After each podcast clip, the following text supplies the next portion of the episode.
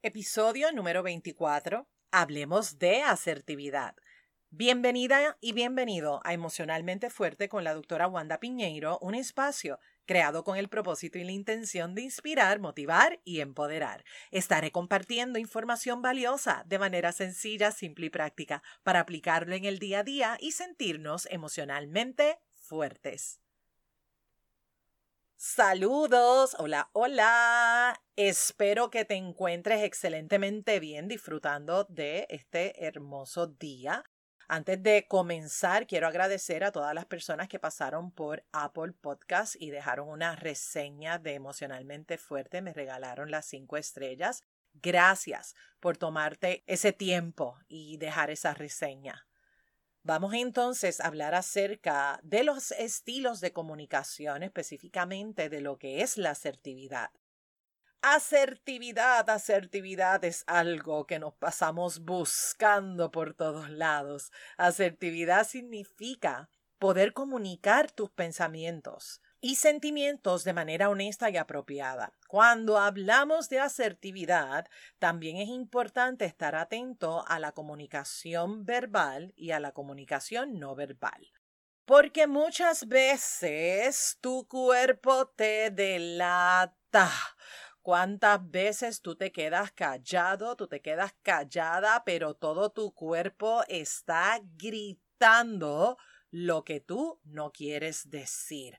Así que ojo con esa comunicación no verbal. El poder expresarte asertivamente va a requerir de ti que estés consciente, que estés claro, que estés clara con respecto a lo que tú quieres, con respecto a lo que buscas, con esas cosas que tú necesitas. Asertividad también tiene que ver con el cómo tú te muestras frente a los demás que seas capaz de tratarte a ti mismo con el mismo amor y el mismo respeto con el que tratas a los demás. ¿Me escuchaste bien? Te lo vuelvo y te lo repito. Que seas capaz de tratarte a ti con el mismo amor y respeto que tratas también a los demás. Nótalo. ¿Cuántas veces con los demás tú eres un corazoncito con patas pero contigo, mi amor, es una cosa del más allá con el cuchillo en la boca. Cuando hablamos de asertividad, ese respeto empieza contigo. La asertividad es una habilidad social que consiste en conocer tus derechos y defenderlos, respetando también el derecho de los demás. Hay ocasiones, te cuento, que veo a las personas relacionándose como si la otra persona, como por ejemplo la pareja, tuviera una bolita mágica para poder adivinar los pensamientos. Escucho frases como llevamos tantos años y todavía tú no me conoces. y te confieso, aquí entre tú y yo y todas las personas que van a escuchar este podcast, te cuento que yo también he usado esa frase. Sí, señor, sí, señora. Yo también he usado esa frase. Cuando estoy furiosa, le digo, tantos años juntos y todavía no me conoces, todavía no me conoces. Puedes sentir el drama emocional que yo le meto a esa frase. No, no, no, no, no. Es que Óyeme, una cosa bien intensa. Marimar, María la del Barrio, María Mercedes, todas esas novelas. Nada, son nada comparados con el drama que yo le puedo poner a esa frase. Y si tú te estás riendo en este momento de lo que yo estoy diciendo, quiero que sepas que posiblemente has hecho lo mismo que yo. Así que confiésate, vamos, confiésate. Esto es mucho más normal de lo que tú y yo pensamos, ¿verdad? Cuando nos vamos a ese a ese espacio y quizás tú no lo has hecho con tu esposo o con tu esposa, pero a lo mejor se lo dijiste a tu mamá o tal vez a tus hermanos o a algún compañero de trabajo. Hoy, como de costumbre, voy a compartir contigo información que espero que de alguna manera o de otra aporte valor para ti y que este valor sea lo suficientemente poderoso para que tú te comprometas en hacer las modificaciones que requieras, de manera que tú puedas disfrutar de una conversación que sea saludable, sana y asertiva. Comienzo diciéndote que si tú no te expresas, si tú no hablas, si tú no le dices al pan pan y al vino vino a la gente que está alrededor tuyo lo que está pasándote, toda esa gente que está a tu alrededor va a comenzar a asumir. Van a tratar de adivinar qué es lo que pasa contigo, qué es lo que tienes en tu cabeza, cuáles son esos pensamientos que tienes en tu mente, qué es lo que quieres, qué es lo que necesitas. ¿Por qué? Porque la gente que te quiere y que te ama lo que quiere es poder entenderte. Y si tú no se lo comunicas, ellos se van a hacer una película. Y a veces eso hace que nos metamos en problemas, se hace la cosa, la situación, se puede formar un malentendido que genuinamente tú no necesitas y que tampoco la gente que tú amas lo necesita. Son muchas las razones por las cuales el ser humano calla y se guarda las cosas. Y de esto he hablado en otros episodios. Si es la primera vez que me estás escuchando, bienvenida, bienvenido. Y si ya me has escuchado anteriormente, pues posiblemente te puedes recordar de varias cosas que he dicho anteriormente.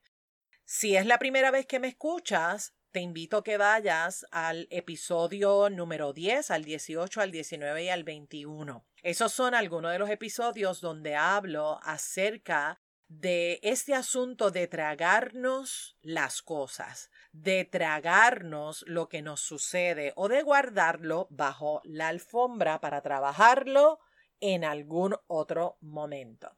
El problema de callar lo que sientes lo que tú piensas o lo que tú deseas, es que pones a la gente de tu vida en una posición muy incómoda.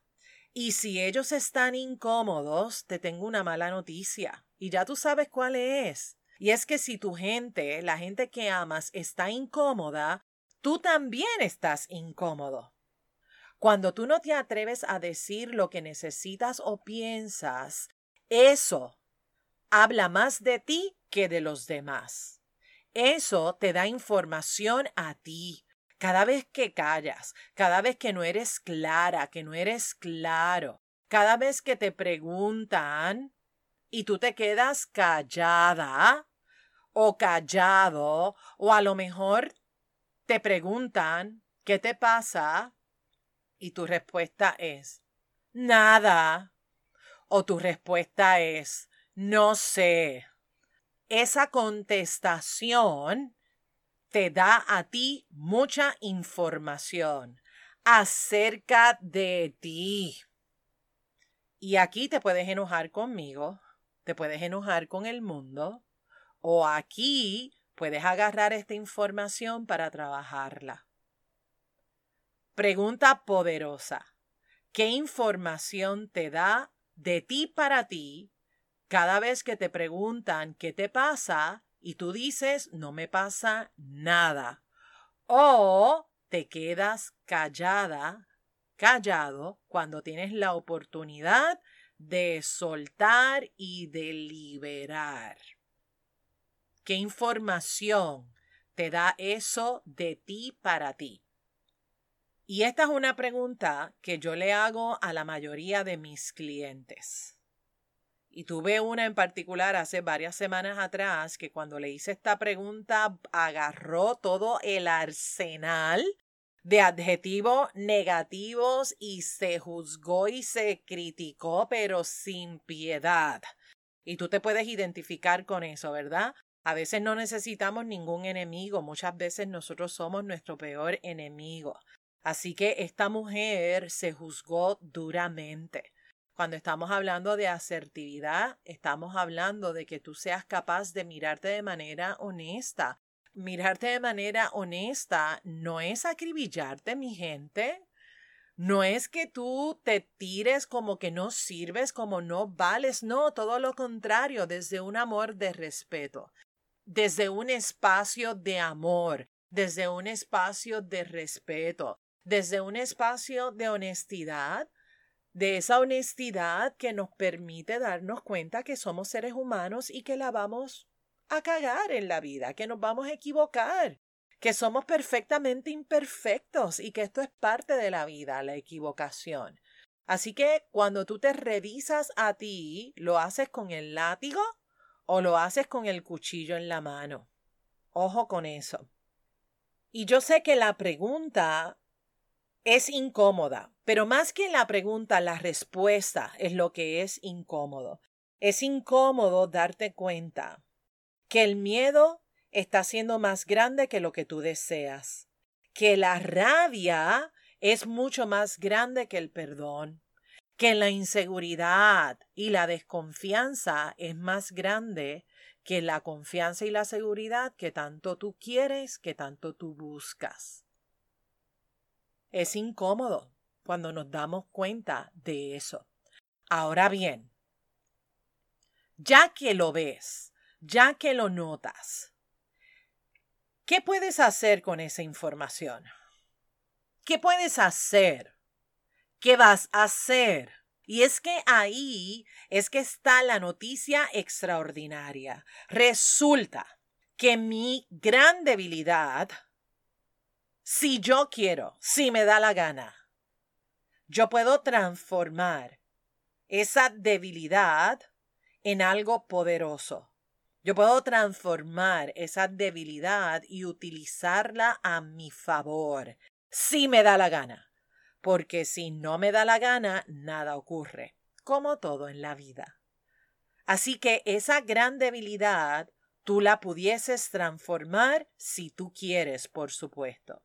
Hasta este momento, esa situación de tragarte lo que sientes, lo que piensas y lo que necesitas te ha estado drenando, te ha estado usando, te ha estado quitando, te ha estado dejando sin energía, esa energía vital que tú requieres para hacer tus sueños realidad. Sin embargo, puede ser diferente.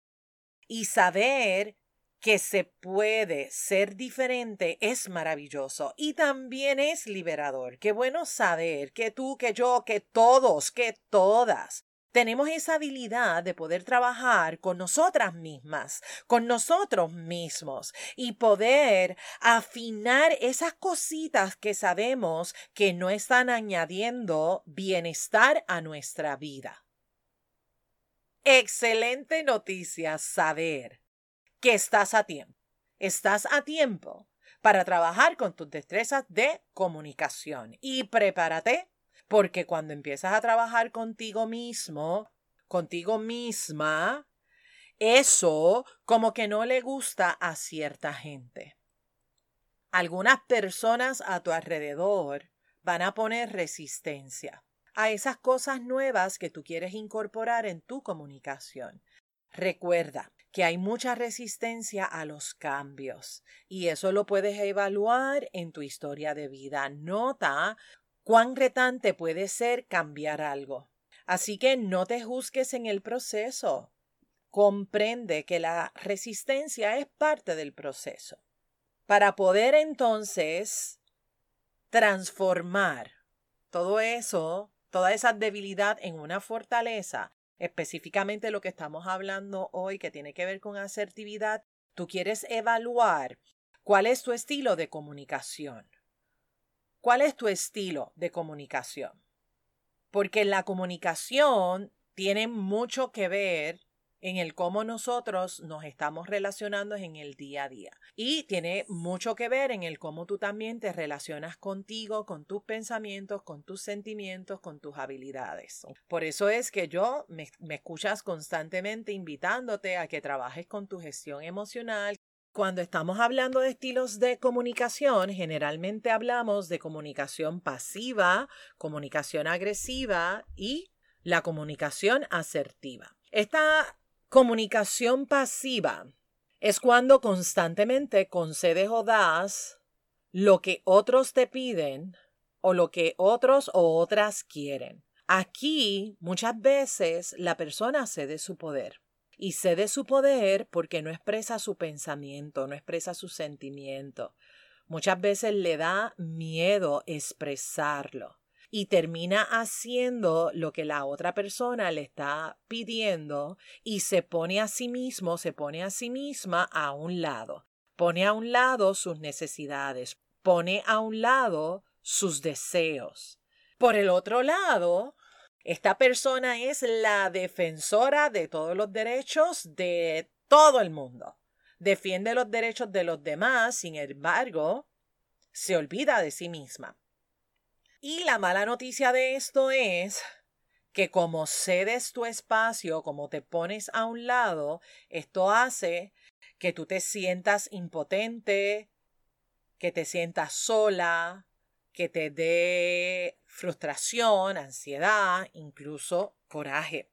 Cuando estamos hablando de comunicación agresiva, este estilo de comunicación agresivo, estamos hablando de un estilo que es rígido, demandante, exigente, hostil, un estilo de comunicación que es rudo. Generalmente, aquí las personas se muestran insensibles a los derechos de los demás. Es un estilo de comunicación que invade, que intimida, que impone. Y muchas veces las personas sienten que le están faltando el respeto. Hay ocasiones que esa rudeza, este estilo de comunicación se esconde detrás de así pienso yo, así soy yo, y si no te gusta, pues es que yo soy demasiado sincero, demasiado sincera y honesta se esconden detrás de esas frases. Seguramente tienes en tu mente en este momento varios, varios nombres. Ya tienes en tu mente las caritas de varias personas y puedes decir, ¿sabes qué? Fulanito, su estilo de comunicación es agresivo. Perencejita es pasiva. Y es que esto lo hacemos en piloto automático, aprendemos a través de las asociaciones. Entonces, cuando lo vemos en los demás, esa información, el aprendizaje puede aterrizar de una manera mucho más fácil. Ahora bien, quiero que te enfoques en ti, por supuesto. Quiero que empieces a examinar si tu estilo de comunicación es pasivo o si tu estilo es agresivo. ¿Ok? Mírate a ti. Este estilo, sigamos con el estilo agresivo este estilo de comunicación agresiva crea que, que las personas tomen distancia. Porque, oye, y míralo en ti. ¿Quién quiere estar al lado de una persona que es hostil en su comunicación? Nadie quiere estar cerca de una persona donde el ambiente es un ambiente denso. Así que mira todas las veces cómo tú reaccionas cuando tienes a una persona que se comunica contigo utilizando el estilo de comunicación agresivo versus cómo tú te comportas cuando tienes una persona que utiliza un estilo de comunicación pasiva. Vamos entonces ahora al estilo de comunicación asertiva. Y este estilo de comunicación es donde la persona está consciente de sus derechos y está en control. Pero más que estar en control, es que tiene un manejo de gestión emocional extraordinario. Es una persona que toma responsabilidad por sí misma, que es capaz también de ser respetuoso, de ser respetuosa con las personas que le rodean. Tienen una relación saludable con sus pensamientos, con sus sentimientos y con sus necesidades. Comunican de una manera clara, de una manera honesta, de una manera apropiada su punto de vista. Comunican de manera saludable cuáles son sus necesidades y también son capaces de darle ese mismo valor a las necesidades que tienen los demás. Esto es lo que hace que sus relaciones cada día vayan mejorando y que esas relaciones sean productivas. Óyeme, todo el mundo quiere estar compartiendo con alguien que tú te sientes con él o con ella escuchado, escuchada, porque valida tu punto de vista, porque te sientes acompañado. A todos nos gusta este estilo, recibirlo. Así que evalúate cuán frecuente tú operas desde este espacio. La asertividad es una habilidad social y como toda habilidad se requiere práctica, práctica y práctica. ¿Cuál es tu estilo? Quizás tienes una tendencia hacia la asertividad o hacia la pasividad o tal vez hacia la agresividad. O a lo mejor tú estás como, bueno, soy aquí como pasivo y agresivo, estoy en esos dos bandos. A lo mejor tú reconoces que utilizas la manipulación y si estás manipulando en tu comunicación, entonces, hello, ¿cuál es tu estilo de comunicación? agresivo. Y ojo con eso, porque la gente no es tonta, la gente no es bruta, nos hacemos. Pero no lo somos, no somos brutos, no somos brutas. Y la gente se da cuenta cuando tú estás utilizándolos, utilizándolas cuando estás manipulando. Así que ojo con ese estilo. Si tu estilo de comunicación es agresivo o es pasivo, la buena noticia es que puedes aprender a ser asertivo. Estás a tiempo. Revísate y comienza a hacer esos cambios, a hacer esas modificaciones, a trabajar intensamente contigo. Te invito a que me permitas a trabajar contigo. Permíteme ser tu coach. Próximamente comienza Rebooting Myself la versión femenina y la versión para hombres. Así que vamos, permíteme apoyarte en este proceso. Son muchas las personas que desean tener relaciones saludables y es posible, mi gente, es posible tener relaciones saludables, es posible trabajar contigo. Lo único que necesitas es proponértelo, darte esa oportunidad. Recuerda que damos a los demás lo que habita en nosotros. Asegúrate que eso que habita en ti sea poderoso y que te brinde, no tan solo a ti, sino también a los demás, que brinde seguridad, amor, confianza. Trabaja con ese venenito emocional que puedas tener, trabaja con tus destrezas de escucha, con tus habilidades de comunicación, trabaja contigo, no lo dejes para después. Después el tiempo sigue pasando, pasando, pasando. ¿Sabes qué? El momento es ya. Empieza a trabajar con tu comunicación. Este fin de semana estoy cerrando las inscripciones de Rebooting Myself. Comenzamos el 5 de octubre. Importante, mujeres, si quieres trabajar conmigo, que tomes acción ya. Vamos entonces a decirte rapidito que trabajamos ahí. Son cinco reuniones. La primera reunión hacemos las definiciones, esos conceptos básicos que vamos a estar trabajando durante esas cinco reuniones. Esa primera parte, las reuniones se dividen en dos partes. La primera parte te doy la información de lo que vamos a estar trabajando. Luego hacemos un ejercicio práctico para aplicar lo aprendido y hacemos la sesión de coaching. Ahí yo te voy a coachar con esas habilidades, con las destrezas. Y esto es lo que hace hermoso el proceso. Y es que es en vivo y en directo. Están estas ocho mujeres trabajando conmigo próximamente. Daré las fechas para los varones. Estamos en vivo trabajando y si tienes dudas y si tienes preguntas, las clarifico en ese momento.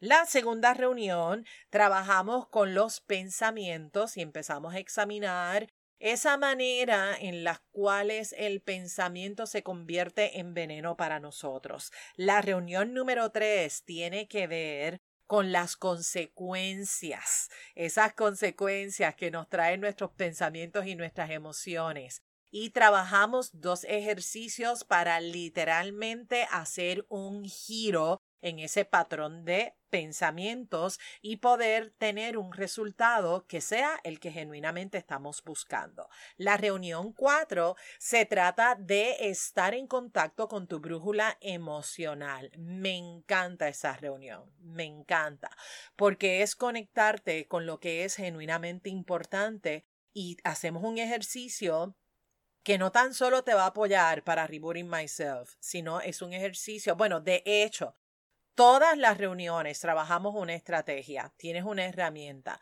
y esa herramienta la puedes aplicar para diferentes momentos de tu vida. O sea, el programa está espectacular y se lo puedes preguntar a las personas que ya han participado de él. Puedes ver y puedes leer los testimonios en mi página web, también en Facebook, también en Instagram esa brújula emocional para que te la lleves contigo y estés en una relación saludable contigo.